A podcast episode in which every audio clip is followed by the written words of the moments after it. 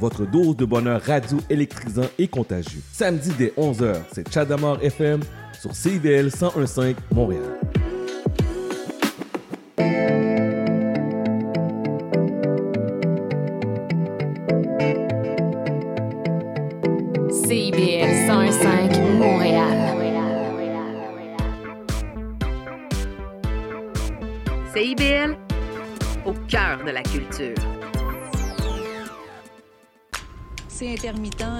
Wellington.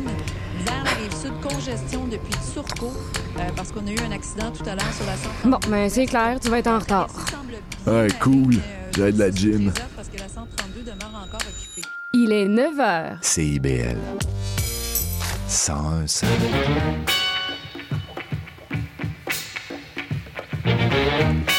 Bonjour à toutes et à tous, vous écoutez les Aurores Montréal sur CIBL. Nous sommes le lundi 5 janvier, 5 février, pardon, et ici Charline Caro, votre animatrice pour cette semaine ensoleillée.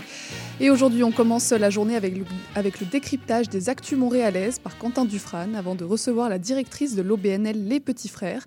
Et on finira l'émission avec une chronique bien intéressante sur les risques liés à l'intelligence artificielle. Alors que vous soyez au travail, sur la route ou bien tranquillement en train de vous réveiller, bienvenue sur les ondes de CIBL. Et dans Dominique Olivier poursuit les médias de Québecor pour 1,5 million de dollars suite au scandale déclenché par leur révélation à l'automne dernier. Le journal de Montréal avait en effet publié certaines dépenses jugées excessives réalisées par Madame Olivier lorsqu'elle présidait l'Office de consultation publique de Montréal. Et ensuite, nous sommes entrés dans la semaine de la poutine. Jusqu'au 7 février, les restaurants participants proposent leur version originale du plat national québécois. Parmi les nombreuses options, vous pouvez retrouver la pizza poutine chez Vanellis ou la pizza et gaufre au Bird Bar. Toutes les infos sont à retrouver sur lapoutinweek.com. On continue sur CIBL avec la chronique actu de Quentin Dufresne.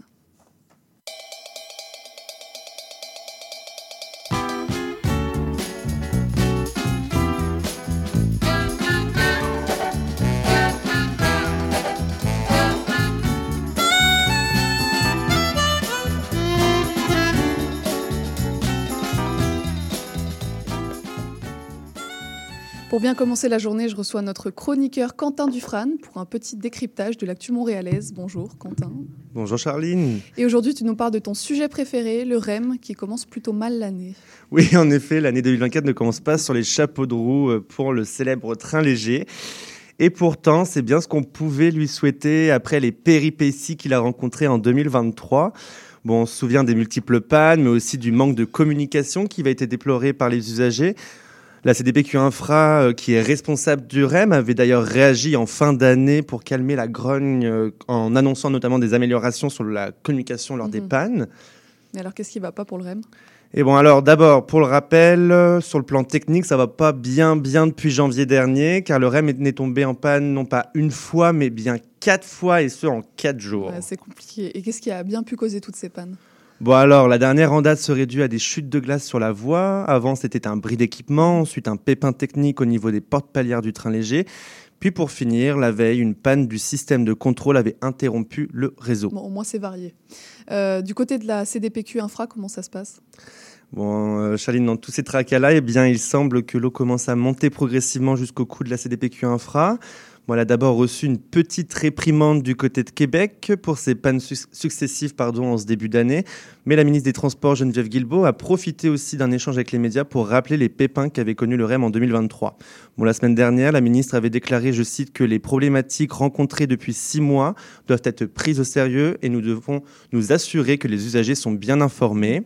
Elle a aussi clairement souligné la confiance des usagers qui s'est érodée à l'égard du REM et elle a martelé ainsi qu'il est impératif, selon elle, que le système s'améliore. Bon, le président de la CDPQ Infra, euh, Jean-Marc Arbault, a reconnu, lui, euh, être insatis- insatisfait lui-même de l'état des choses et a par ailleurs fait remarquer que des enjeux avec les fournisseurs du REM devaient être réglés dans un premier temps. Il a aussi mis de l'avant que le niveau de formation du personnel opérant au sein du réseau pourrait également jouer un rôle important dans la longueur des pannes. Et il a pointé du doigt la RTM pour l'inefficacité des plans de relève qui sont censés bien de permettre aux euh, usagers d'être transportés en autobus Mhm. en cas de panne. Alors, en plus des réprimandes du provincial, la CDPQ Infra s'est aussi faite gronder au niveau municipal. Oui, en effet, fin janvier, les villes de Longueuil et de Brossard ont demandé à la ministre des Transports, Geneviève Guilbeault, et puis ça, ce, devant la CDPQ Infra elle-même que le projet bien de la prolongation du REM sur la rive sud lui soit carrément retiré des mains. Mhm. On pour rappel, ce projet est censé faire parcourir le train léger le long du boulevard Tachereau. Les villes avaient alors déploré le manque de collaboration de la caisse depuis le début du projet. Mais ben, c'est finalement la caisse de dépôt elle-même qui s'est retirée du projet. La ministre Guilbault avait d'ailleurs euh, réagi en expliquant, je cite, que la CDPQ Infra ne peut pas tout faire en même temps. Et en effet, euh, des projets, la CDPQ Infra n'en manque pas, loin de là. Geneviève Guilbault lui a par exemple confié il y a quelques mois l'importante mission de concevoir un plan de mobilité entier pour la région de Québec, donc c'est pas rien quand même. Puis à Montréal, de, nouveau du côté du REM, bien, la ville de Montréal a, vo- a voté à l'unanimité en faveur de l'ajout de deux nouvelles stations dans les secteurs de Griffintown et de Bridge-Bonaventure comme étant un impératif. Bon, en gros, la ville de Montréal claque ainsi la porte euh, à l'option qui voudrait eh bien qu'une seule station soit Mhm. ajoutée euh, à la limite des deux, des deux zones. Mhm. On reste encore euh, dans les transports collectifs avec cette fois la STM qui a annoncé d'importantes coupures dans ses effectifs.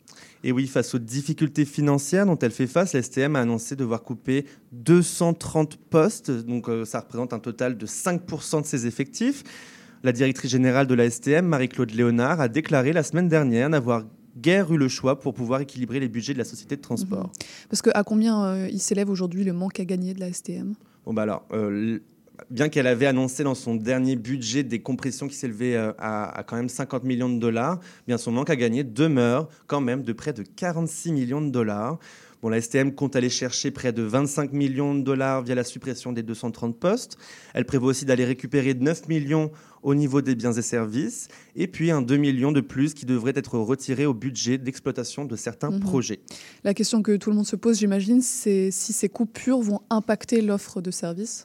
Eh bien non, on peut rassurer tout le monde. Du moins, la STM a assuré que les multiples compressions ne devraient pas toucher l'offre de service et donc les déplacements des voyageurs. Elle a pour cela précisé que les personnes qui ont été licenciées sont des employés ou des cadres qui ne sont pas liés directement à l'offre de service.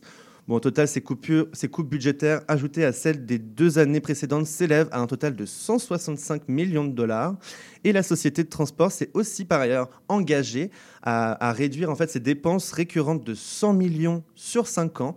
Donc bon, on peut s'attendre à ce que les coupes euh, risquent de continuer dans le Mhm. temps. Maintenant, Quentin, on passe euh, au fait que la mairesse de Montréal, Valérie Plante, a rétorqué aux attaques de la part des conservateurs. Oui, bon, il y a eu d'abord l'attaque du chef du Parti euh, conservateur du Canada, Pierre Poilièvre, à la mi-janvier sur les réseaux sociaux. Il s'en était euh, vigoureusement euh, pris à la mairesse Plante et au maire de Québec, Bruno Marchand, en déplorant les versements venant du gouvernement Trudeau de milliards de dollars à des, je cite, maires incompétents, Marchand et Plante, qui selon lui bloquent les chantiers. Eh bien, la mairesse Plante n'a pas tardé à lui répondre et elle a aussi, euh, l'a aussi fait sur ses réseaux sociaux en rappelant à M. Poiliev qu'au Québec, eh bien, le financement fédéral en habitation ne passe pas par les municipalités et qu'il serait bon qu'ils le comprennent avant de traiter qui que ce soit d'incompétent. Puis après le fédéral, bien c'est au niveau provincial que les attaques ont retenti avec le chef du Parti conservateur du Québec, Éric Duhem. On l'a vu notamment appuyer la rhétorique de Pierre Poilièvre à l'égard de la mairesse de Montréal et du maire de Québec lors du, débat pardon, des chefs des partis provinciaux sur R- ici RDI le 31 janvier dernier. Alors euh, qu'il était questionné sur les enjeux euh, d'habitation et d'intégration des immigrants au Québec, bien Éric Duhem a fustigé les autres partis politiques provinciaux de, je cite, appuyer nos maires qui bloquent la- construction actuellement au Québec. Et alors, euh, finalement, qu'est-ce que la mairesse Plante lui a répondu? Eh bien, elle lui a pas répondu euh, directement à Éric Duhem, elle n'a pas fait comme ça, mais, mais on, peut, on peut voir des symboles un peu partout. Charline, en tout cas, quelques jours après, elle a souhaité réitérer les efforts de son administration pour augmenter eh bien, les mises en chantier, et ce en renforçant son équipe qui se penchera sur les enjeux de l'habitation et de l'itinérance. Bon, elle en a fait l'annonce lors du remaniement du comité exécutif de la ville de Montréal en expliquant vouloir commencer l'année en 2024, pardon, l'année 2024 en mettant l'emphase sur les trois priorités de son administration, c'est-à-dire le développement économique, les services aux citoyens, mais aussi la crise Mhm. du logement. Et justement, qui c'est qui compose euh, cette équipe habitation? Bah alors, on y retrouve notamment le maire du plateau Mont-Royal, Luc Rabouin. Il aura le mandat, quant à lui, de piloter la cellule facilitatrice. Bon, c'est quoi? C'est une cellule qui a été spécifiquement mise en place par l'administration Plante pour accélérer l'octroi des permis qui sont délivrés par les arrondissements. Puis, il sera accompagné de la conseillère Despina Sorias, qui deviendra la conseillère associée à l'habitation et qui s'assurera de la salubrité, mais aussi de la protection du parc de logements locatifs. Tu nous parlais tantôt du remaniement du comité exécutif. Euh, Est-ce qu'il y a eu des grands changements de ce côté-là? Bon alors, eh bien, le maire du plateau de Montréal, Luc Rabouin, qui avait été nommé à l'automne dernier à la présidence du comité exécutif à la suite de la démission de Dominique Olivier, eh bien, il continue à occuper ses fonctions. Joséphina Blanco pardon, sera notamment responsable de la diversité et de l'inclusion sociale et c'est son collègue Robert Baudry qui prendra le flambeau du dossier sur l'itinérance qu'elle portait depuis deux ans. Magda Popeanou sera quant à elle en charge de la performance orga- organisationnelle de la participation citoyenne et de la démocratie.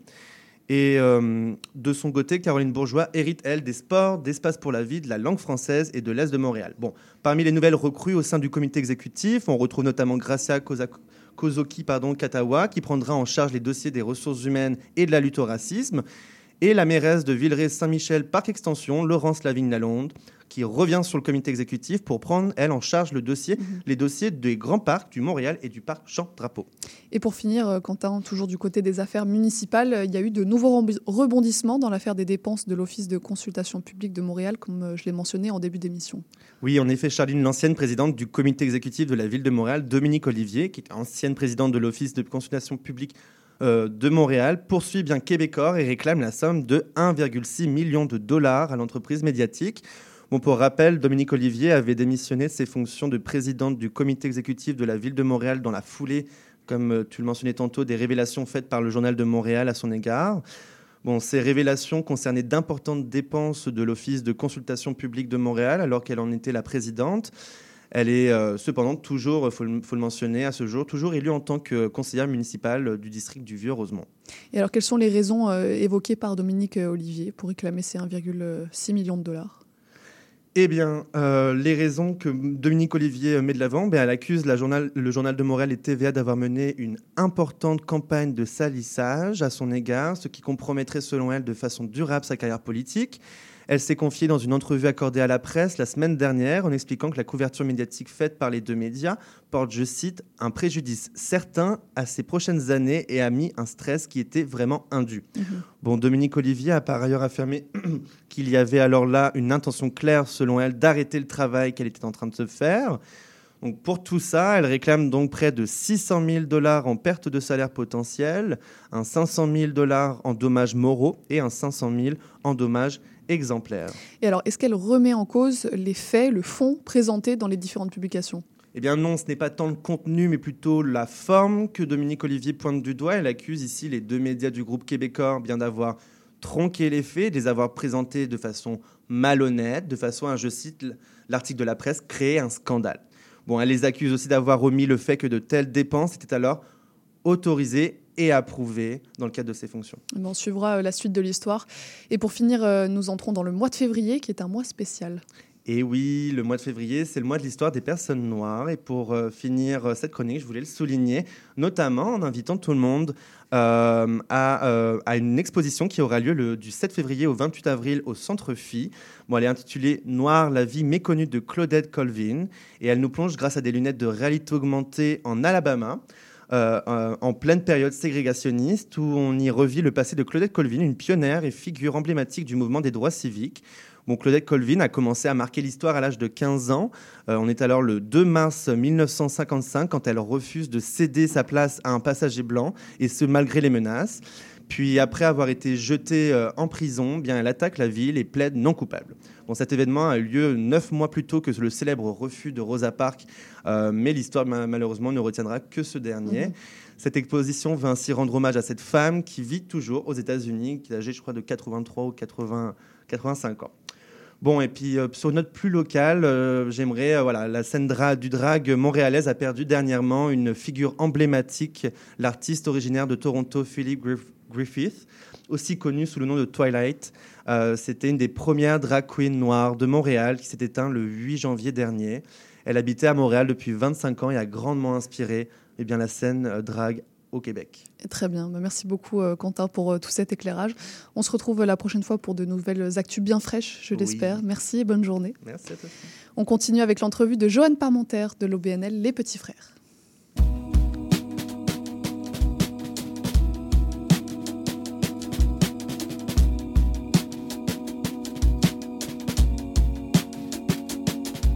Il y a beaucoup de nœuds dans l'histoire, beaucoup de lieux dans les mémoires. Il y a beaucoup d'adieux dans les au revoir et beaucoup d'odieux à ne pas vouloir éteindre les feux, étend le pouvoir. Il y a beaucoup de sang sous la lumière, beaucoup de serments voilés de mystère. Il y a beaucoup de temps chargé de colère, beaucoup de tourments au fond de l'air et de grands coups de vent pour souffler la poussière.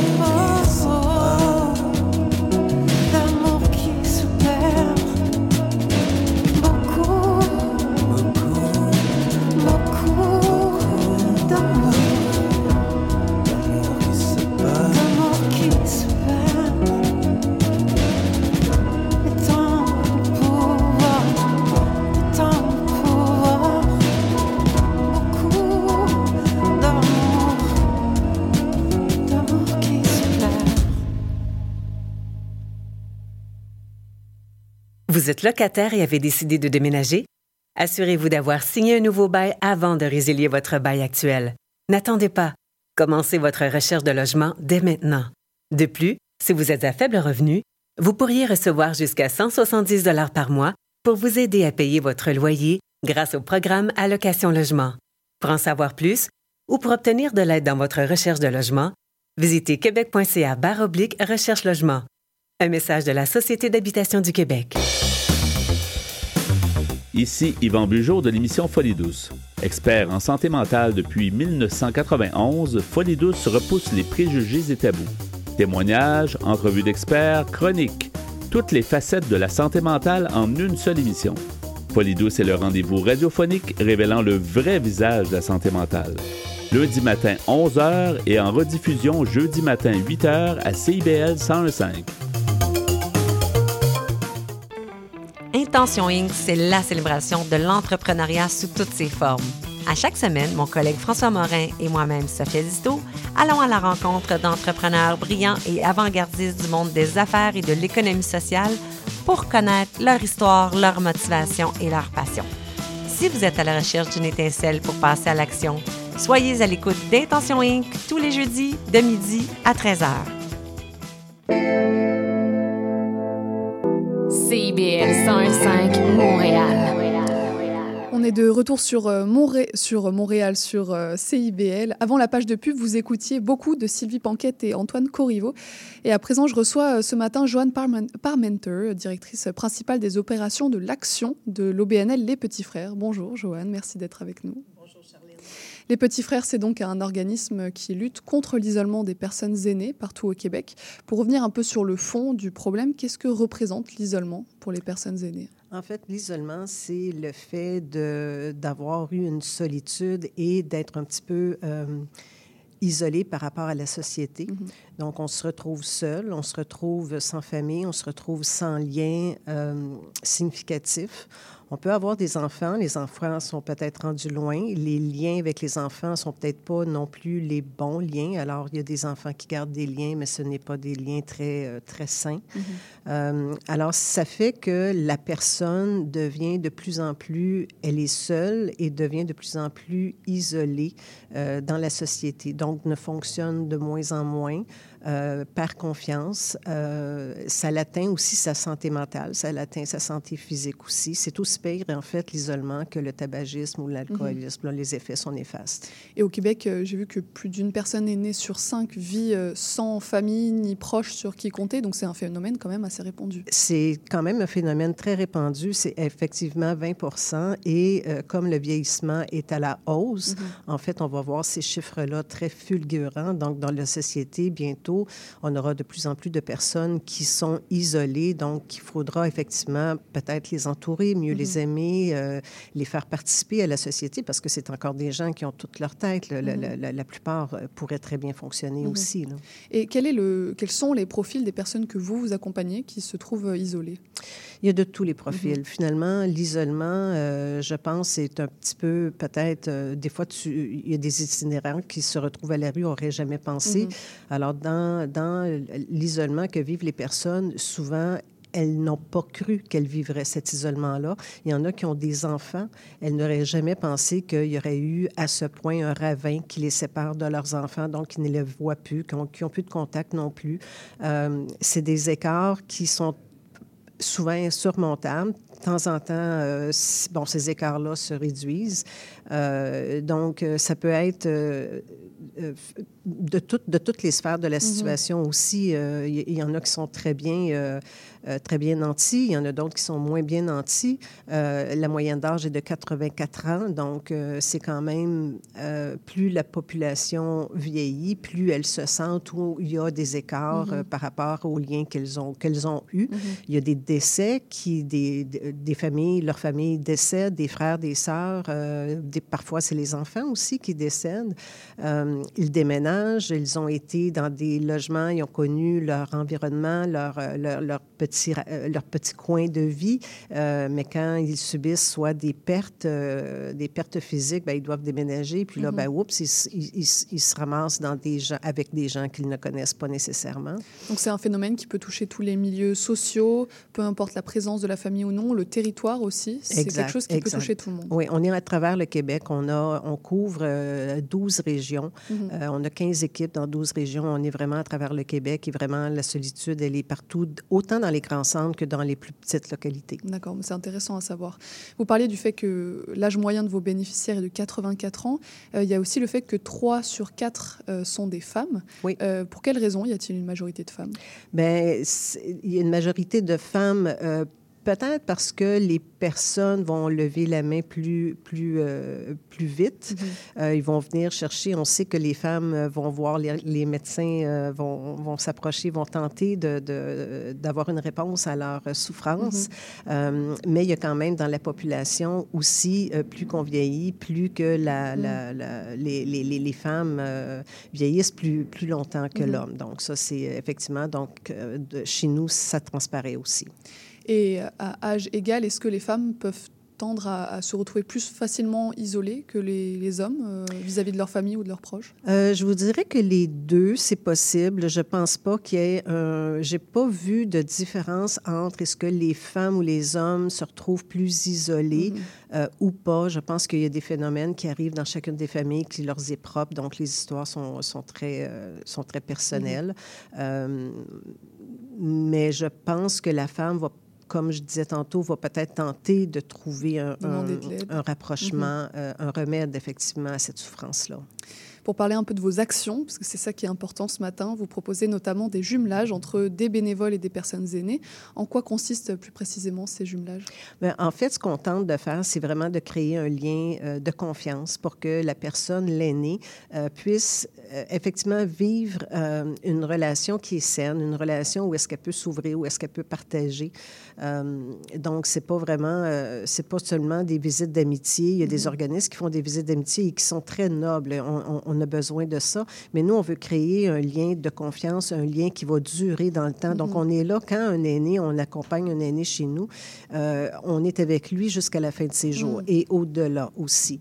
Donc, c'est sûr que on veut mettre en lien un bénévole qui va rester le plus longtemps possible auprès de cet aîné-là. D'accord, donc c'est un engagement vraiment à moyen terme, long c'est terme. un on- on- oui, on va vers des engagements à moyen, long terme. Bien sûr, on ne peut pas attacher le bénévole. Il y a plein de Mhm. choses qui arrivent dans sa vie, des déménagements, une famille qui arrive, bon, des, des- des changements dans sa vie. Euh, la moyenne, la moyenne quand même d'un lien ou de l'engagement bénévole chez nous est de 4 ans. C'est quand même bien. Oui. Euh, maintenant, il y a des liens qui se font, euh, qui ça fait euh, 8 ans, 7 ans, qui durent entre un bénévole et une grande amie. C'est Mhm. des, c'est des grands amis qu'on qu'on appelle, nos personnes aînées, on les appelle nos grands et grandes amis. Euh, donc, c'est des liens qui perdurent dans le temps et ça peut être plus qu'un lien, en fait. Il peut y avoir euh, un, deux, trois bénévoles qui vont soit téléphoner, soit visiter. Euh, on fait des sorties aussi parce que on les, souvent, l'aîné qui est isolé ne veut pas nécessairement euh, se retrouver, si on vit de l'isolement, d'aller vers un, un groupe peut être difficile. Donc, le, le- le bénévole, s'il l'emmène à, euh, au cinéma, s'il l'emmène à euh, jouer au, euh, au bingo, disons, euh, ça sort, ça l'aide l'aîné à faire les premiers pas. Il n'est pas seul, il va les faire avec son bénévole. Et par la suite, oups, il peut commencer à y avoir un petit peu de lien, de, rela- de relation qui s'établit là euh, sur la table de bingo. Puis bon, euh, ça peut créer des, ça peut créer des liens par la suite. Donc, on agrandit un petit peu son cercle de, de connaissances. Vous cherchez vraiment, j'ai l'impression, à créer cet environnement familial. Vous, Oui. vous les appelez vos grands et grandes amis. Oui. C'est du long terme, donc c'est vraiment un accompagnement familial. C'est un accompagnement, Mm. oui, et on représente, pour eux, on représente une famille qu'ils n'ont Mm. plus ou qu'ils n'ont jamais eue. Il y en a qui n'ont jamais eu de famille et il y en a que c'est bon, ils l'ont perdu.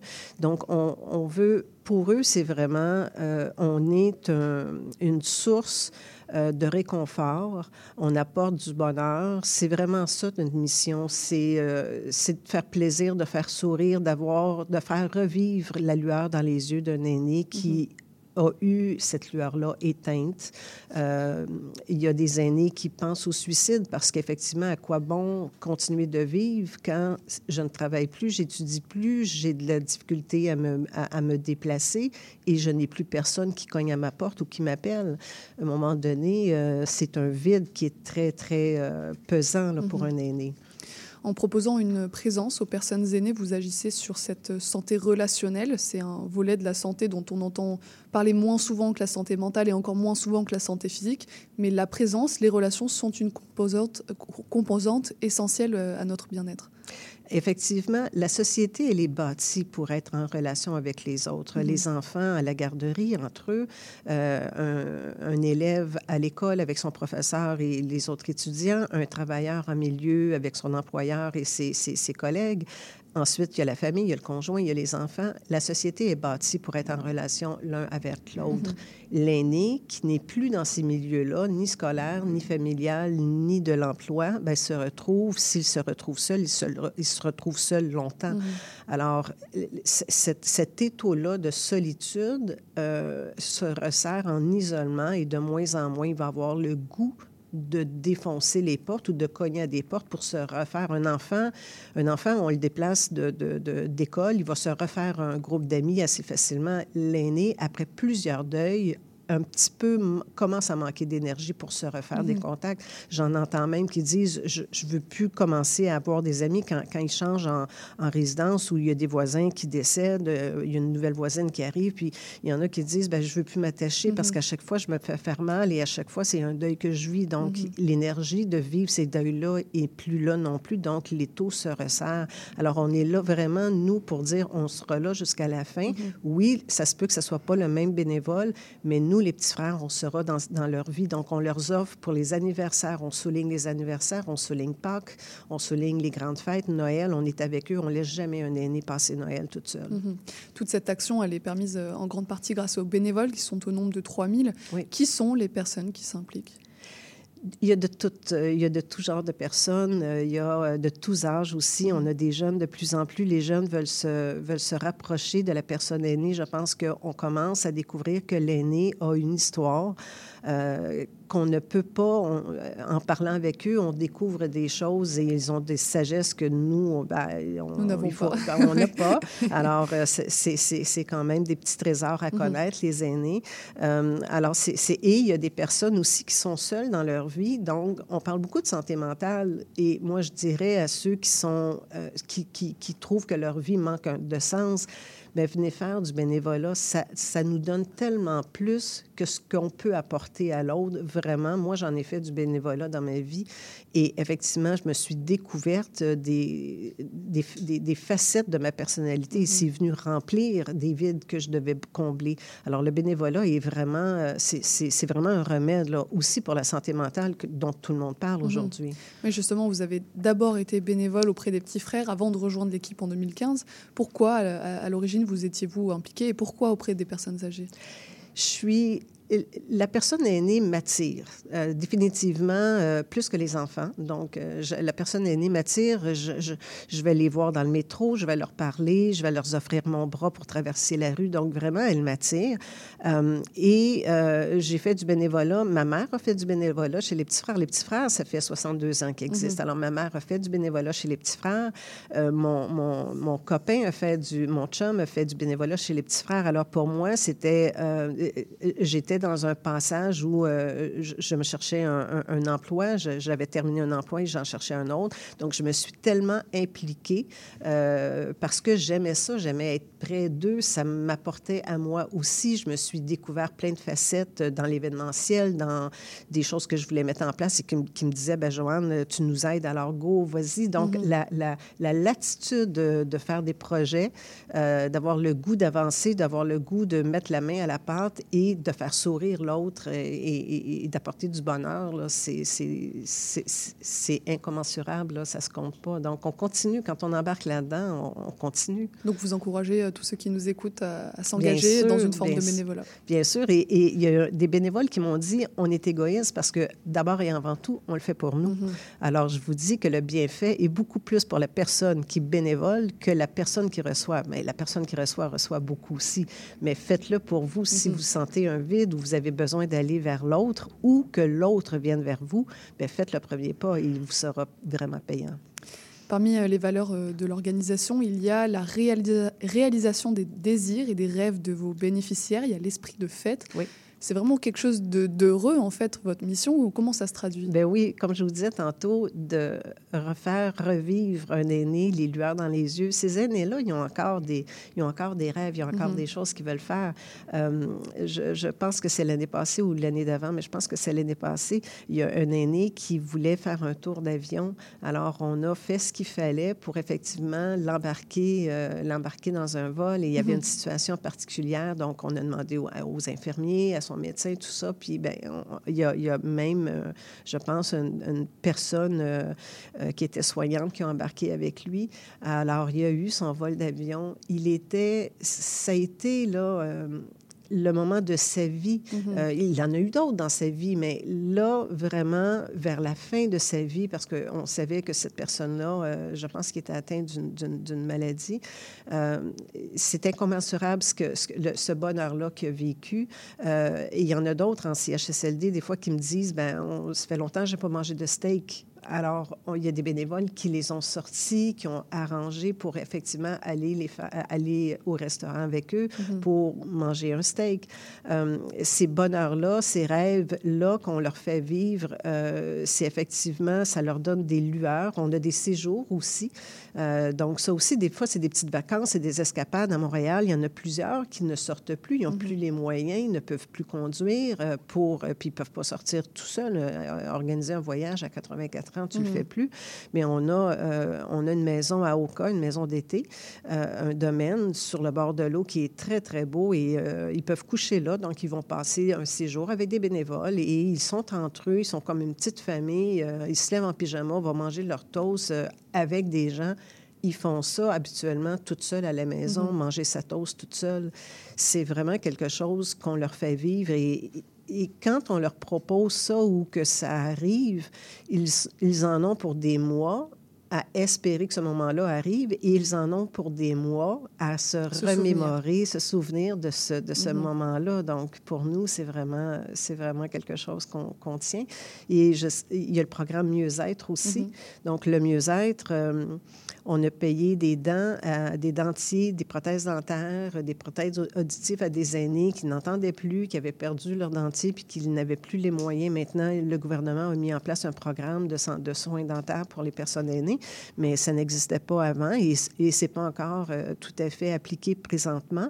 Euh, mais des, des personnes âgées qui n'ont que leur dentier fait mal, qui ne mangent que de la purée parce qu'ils ne peuvent plus manger euh, le poulet ou du steak, euh, ben, on va nous euh, con- contribuer, on Mhm. va payer. S'ils n'ont pas les sous, on va contribuer effectivement pour qu'ils soient beaucoup mieux dans leur peau et peuvent sourire, manger, voir, continuer à lire, tout ça. Donc, Au-delà de cet accompagnement de ces personnes qui est vraiment euh, très précieux, vous dites également travailler pour que la société change de regard sur la vieillesse.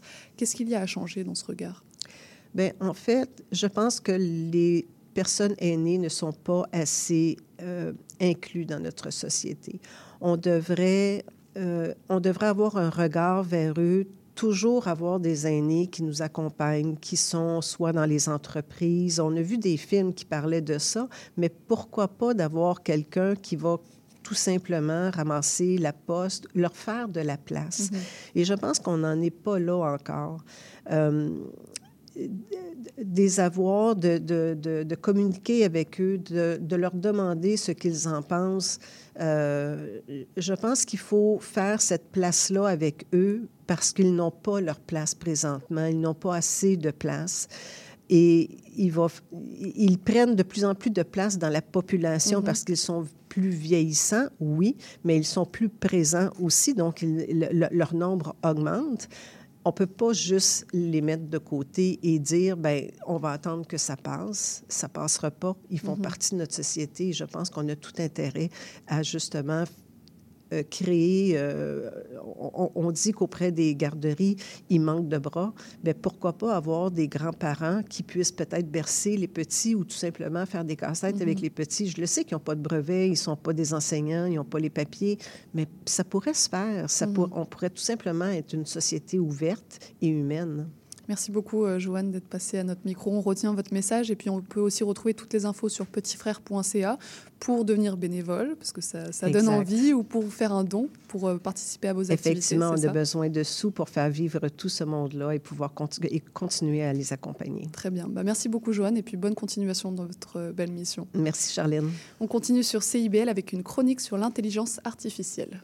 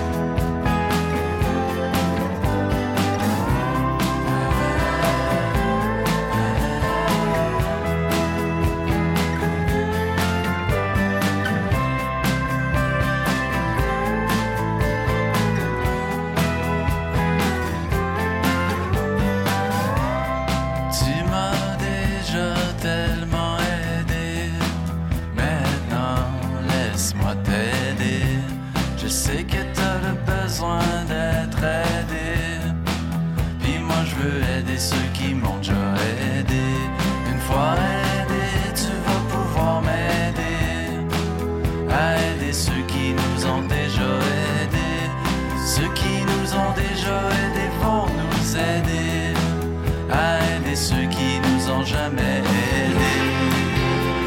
C'est comme ça qu'on va s'aider toute la graine.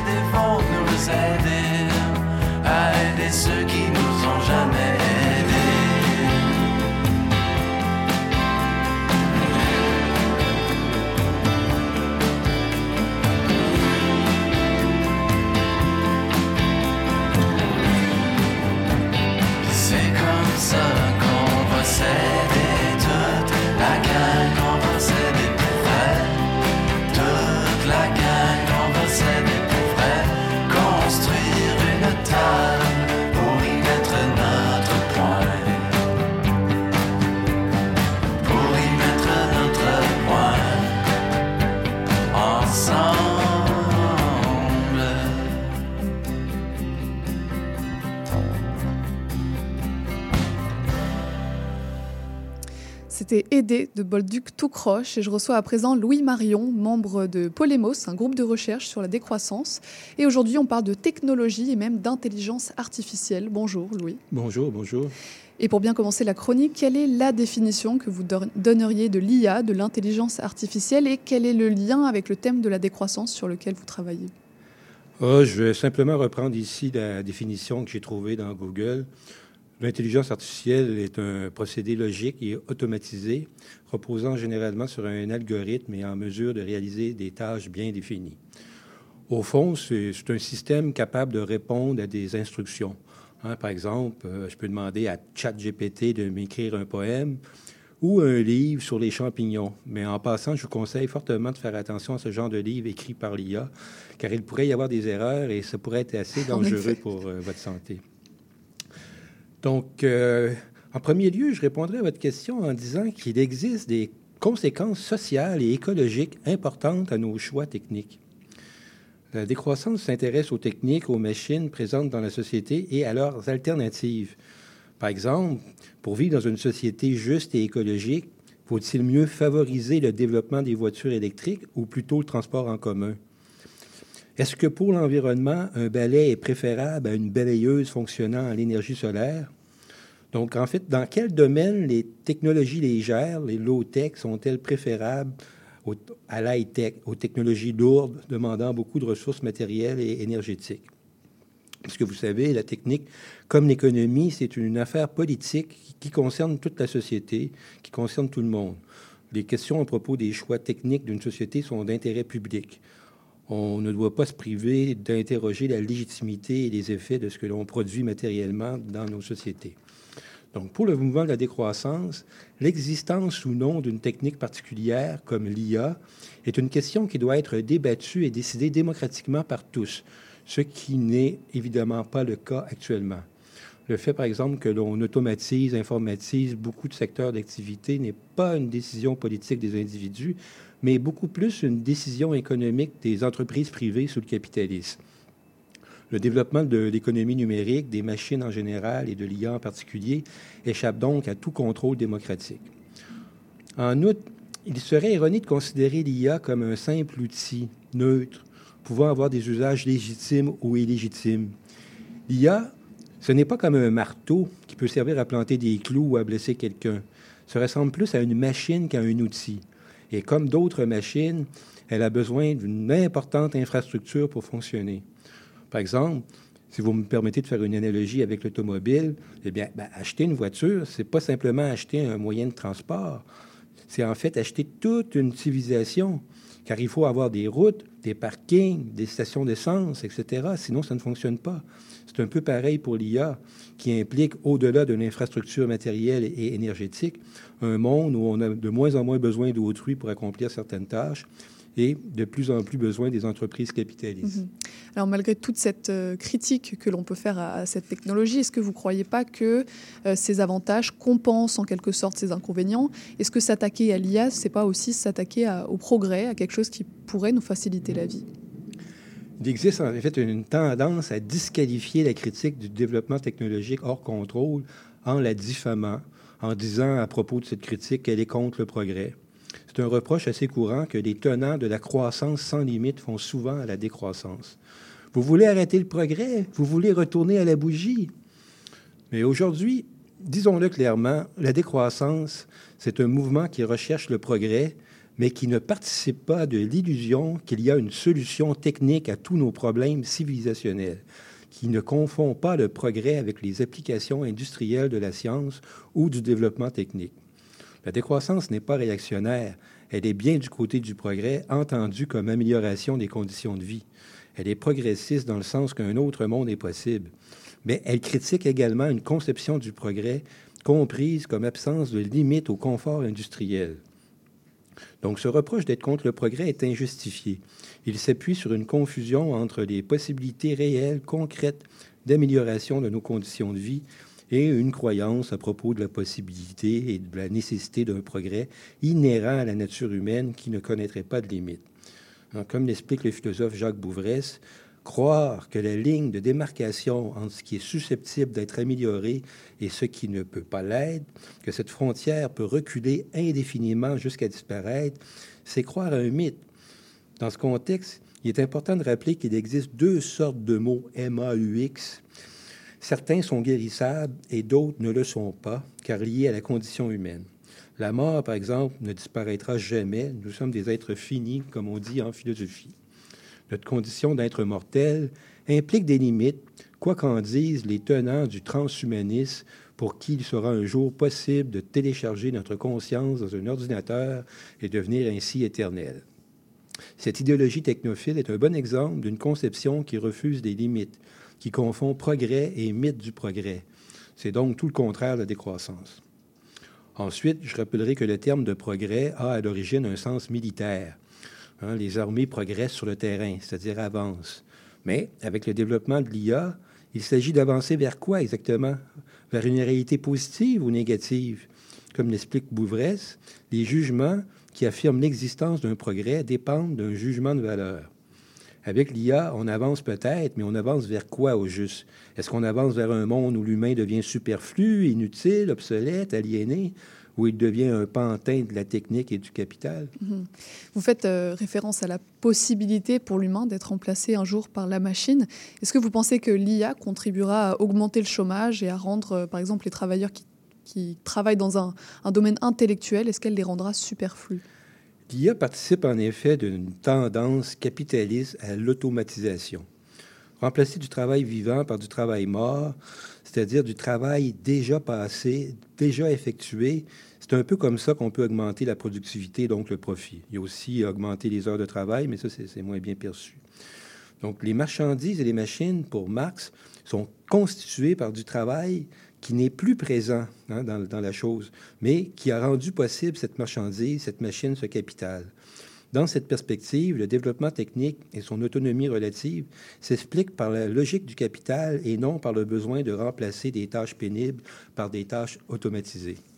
Ce qui est inquiétant, c'est que pour augmenter le capital, pour économiser sur les salaires, on remplace de plus en plus les humains dont le métier est créatif, dont l'activité demande de la liberté, de l'imagination, comme des illustrateurs, des artistes, des journalistes.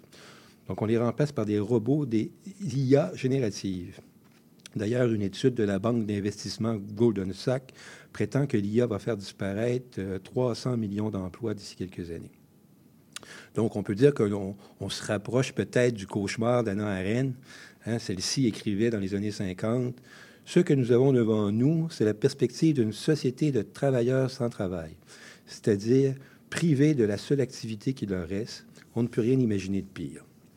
Mais plus grave encore, c'est l'acceptation de notre obsolescence. C'est l'idée qu'on ne doit plus faire confiance aux humains pour s'occuper de la société, que la technique peut faire mieux. Grâce aux machines interconnectées, le monde se reproduit au-dessus de nos têtes. La sphère du sens, du langage et de la politique est déclassée. Ces tâches, désormais, peuvent être accomplies par du travail mort, par des algorithmes et, d'une certaine manière, accomplies sans nous. Et on peut se demander à quoi ça sert encore d'aller à l'école si une machine peut répondre à toutes mes questions? Les professeurs vont-ils être remplacés eux aussi? Par ces techniques, nous organisons un peu notre obsolescence en tant qu'humains. Nous n'avons plus besoin de chercher à savoir, d'apprendre, de faire des efforts, de nous confronter au réel, de recourir aux autres. Comme le remarque le philosophe Éric Sadin, ce qui requérait de l'apprentissage, l'effort de notre corps et de notre esprit va être frappé d'inutilité. Nous n'avons qu'à dire à la machine, dessine-moi un mouton. Nous n'avons plus à apprendre à dessiner. Nous n'avons plus besoin de nous servir de notre entendement. On se rappellera que Kant définissait les Lumières, hein, le, le, siècle de la raison, comme le courage de se servir de son entendement sans l'aide d'un autre. Dans son essai Qu'est-ce que les Lumières? il écrit Si j'ai un livre qui a de l'entendement pour moi, un directeur spirituel qui a de la conscience pour moi, un médecin qui, pour moi, décide de mon régime, etc., je n'ai pas besoin de faire des efforts moi-même. Je ne suis point obligé de réfléchir si payer suffit. D'autres se chargeront pour moi de l'ennuyeuse besogne. Donc, on voit bien ici qu'avec l'IA, c'est cet idéal d'autonomie, hein, cette idée-là de, de, penser par soi-même, l'esprit des Lumières qui s'estompe. Bon, c'est en effet pas très réjouissant. Pour enfoncer un peu le clou, est-ce qu'il y a d'autres effets négatifs qui sont importants? Sur quoi on, on devrait pointer l'éclairage de la critique à propos de l'intelligence artificielle? Je dirais qu'un des effets négatifs de l'accompagnement algorithmique de la vie, c'est le risque de lier de plus en plus le cours de nos existences à des systèmes techniques dont la raison d'être n'est que le profit. Le danger, c'est d'enchasser nos actions aux intérêts des entreprises cotées en bourse. On le constate hein, aujourd'hui, bien rares sont les activités quotidiennes qui n'ont pas besoin d'une machine quelque part pour exister concrètement. Nous sommes devenus des créatures de la technique de plus en plus dépendantes d'elle. Mais avec l'IA, il y a un risque d'atrophie de nos facultés. Hein? J'aurais pu, par exemple, confier à ChatGPT l'élaboration de cette chronique, mais ce n'aurait pas été un exercice, un apprentissage, un effort. Comme le dit Eric Martin, la technologie colonise aussi nos relations sociales, notre capacité à ressentir, notre vie intérieure, notre imaginaire et nos processus cognitifs. On ne peut donc pas poser l'être humain d'un côté et la technique de l'autre. Dans l'usage des techniques comme celle de l'IA, l'être humain lui-même est modifié. Ou, comme le déplore encore Éric Sadin, l'informatisation de la société a contribué à réduire la part de l'intervention humaine dans la marche des affaires collectives. Mais l'IA accentue encore ce phénomène car il ne s'agit plus seulement de nous aider à gérer nos activités et nos tâches quotidiennes, mais à produire du langage, des images, à produire ce qui auparavant était spécifique à nos capacités en tant qu'espèce, à nous délivrer de nous-mêmes nous pouvons nous libérer, nous décharger sur des systèmes algorithmiques de notre faculté de juger et de penser. Bref, nous pouvons produire des objets, des artefacts informatiques cybernétisés à travers le fonctionnement desquels nous nous rendons superflus. Nous sommes dans ce que Gunther Anders appelle la honte prométhéenne, la honte d'être né plutôt que d'avoir été fabriqué par le génie de l'industrie. La technique fait mieux. Nous ne pouvons pas nous upgrader comme les ordinateurs. Nous devons nous effacer. L'humain a trop de défauts. Les robots peuvent faire mieux. Mais mieux pour quelle finalité? Et alors, dans la perspective de la décroissance, quels sont les enjeux sociaux de la possibilité de plier le réel à nos instructions grâce à l'intelligence artificielle? Une des idées promues par la décroissance, c'est la démocratie. La possibilité de décider ensemble sur les affaires communes, sur les règles du vivre ensemble, sur la vie bonne. Hein? On peut dire le, le slogan de la décroissance, c'est produire moins, partager plus et décider ensemble. Mais l'IA, en accentuant les tendances à l'hyper-personnalisation de l'économie numérique, hein, ce que l'on a appelé avec Susanna Zuboff le capitalisme de surveillance, qui exprime le fait que les offres d'achat que nous proposent les plateformes nous visent personnellement, hein, sont personnalisées. Mais cette personnalisation ne favorise pas un monde commun, une culture commune, des références communes, mais aggrave avec le profilage incessant, le traçage de nos intérêts et la réalisation de divers désirs privés, la séparation et l'isolement des humains.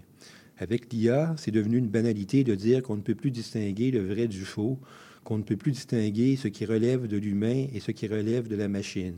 Hein, on a déjà des problèmes à faire respecter le droit d'auteur. Donc, décider ensemble devient plus difficile. Chacun poursuit ses lubies. Pour décider ensemble, ça prend un monde commun. Si les gens vivent dans des réalités alternatives séparées, si chacun fabrique sa réalité, demande à l'IA de lui procurer un monde sur mesure, d'organiser sa vie en harmonie avec les compagnies et qui se substitue aux besoins de la rencontre avec l'autre, c'est plus difficile. Hein. Comme le résume le chercheur, le chercheur Maxime Ouellette, il s'agit de mettre en place des moyens toujours plus perfectionnés pour automatiser les procédures de production, de décision et de contrôle et expulser la subjectivité humaine au profit de mécanismes pseudo-objectifs, et ce afin d'assurer la soumission durable de l'humanité à la méga-machine capitaliste et à son monopole de la connaissance automatisée. Eh bien, on surveillera de près euh, cette IA, cette, cette, intelligence artificielle. Merci beaucoup, Louis, pour cette chronique euh, intéressante. Et puis, bonne continuation euh, dans vos recherches. Merci beaucoup. On continue sur CIBL avec la clôture de l'émission et le programme de demain. Tous couverts, clichés capuche, danse hâtive, la nuit flatte le dos du jour. On traverse quelque chose comme des foutoirs ordonnés à la file, l'un puis l'autre, se suivre en cœur, tous en cercle bien sagement. Nos guenilles cherchent et trouvent tout et rien. Mais c'est pareil, il paraît. Épuisé, les égards se prélassent sur une nappe détendue. Une robe variablement teintée d'ombre tiède, les halos chargés de clarté craintive. Une fois les choses tues, sans s'éplucher l'ailleurs, on traînasse au travers la vitesse trouble du monde, c'est drôle, des routes, mais on rejoint rien. Donc, jamais une bottine dans la lumière, non, jamais, y a que des habits clairs, y a que du tissu pâle. Toute notre vie, les mensonges parlent d'obscurité fugitive. Ça vient, ça passe, ça use. Sauf qu'au final, la solitude, c'est un chemin de terre tapé large, infini, avec partout, nulle part, quelques bouquets d'aubes.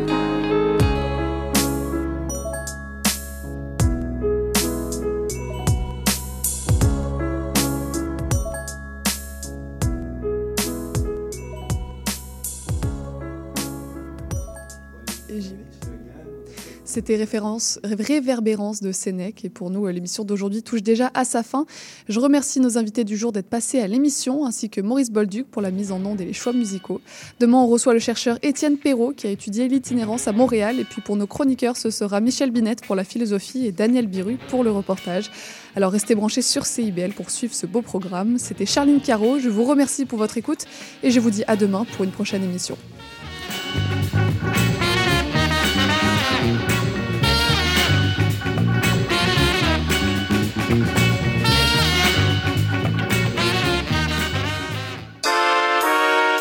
Vous cherchez une activité ludique et rassembleuse?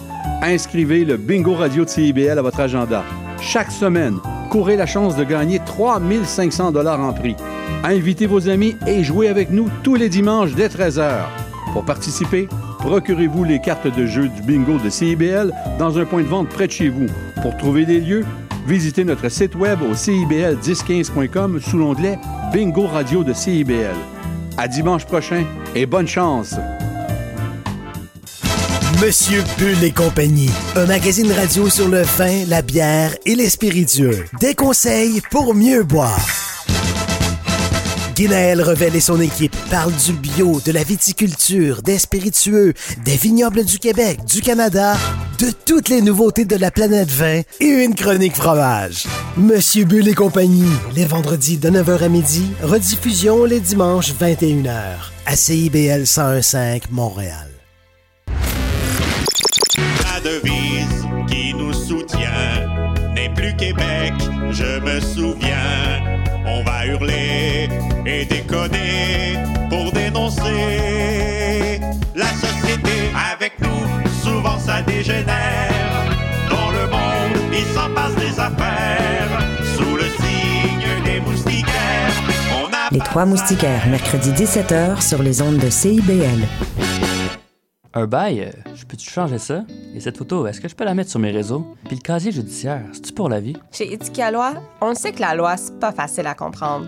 Des nuances, il y en a, mais des réponses à tes questions, il y en a beaucoup aussi. Avec Angle droit, on vous aide à y voir plus clair.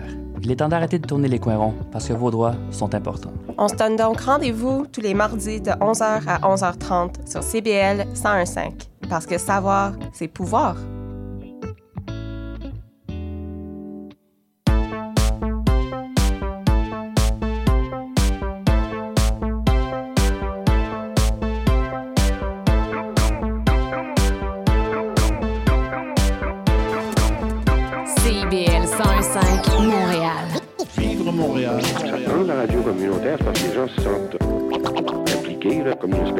CIBL, au cœur de la vie.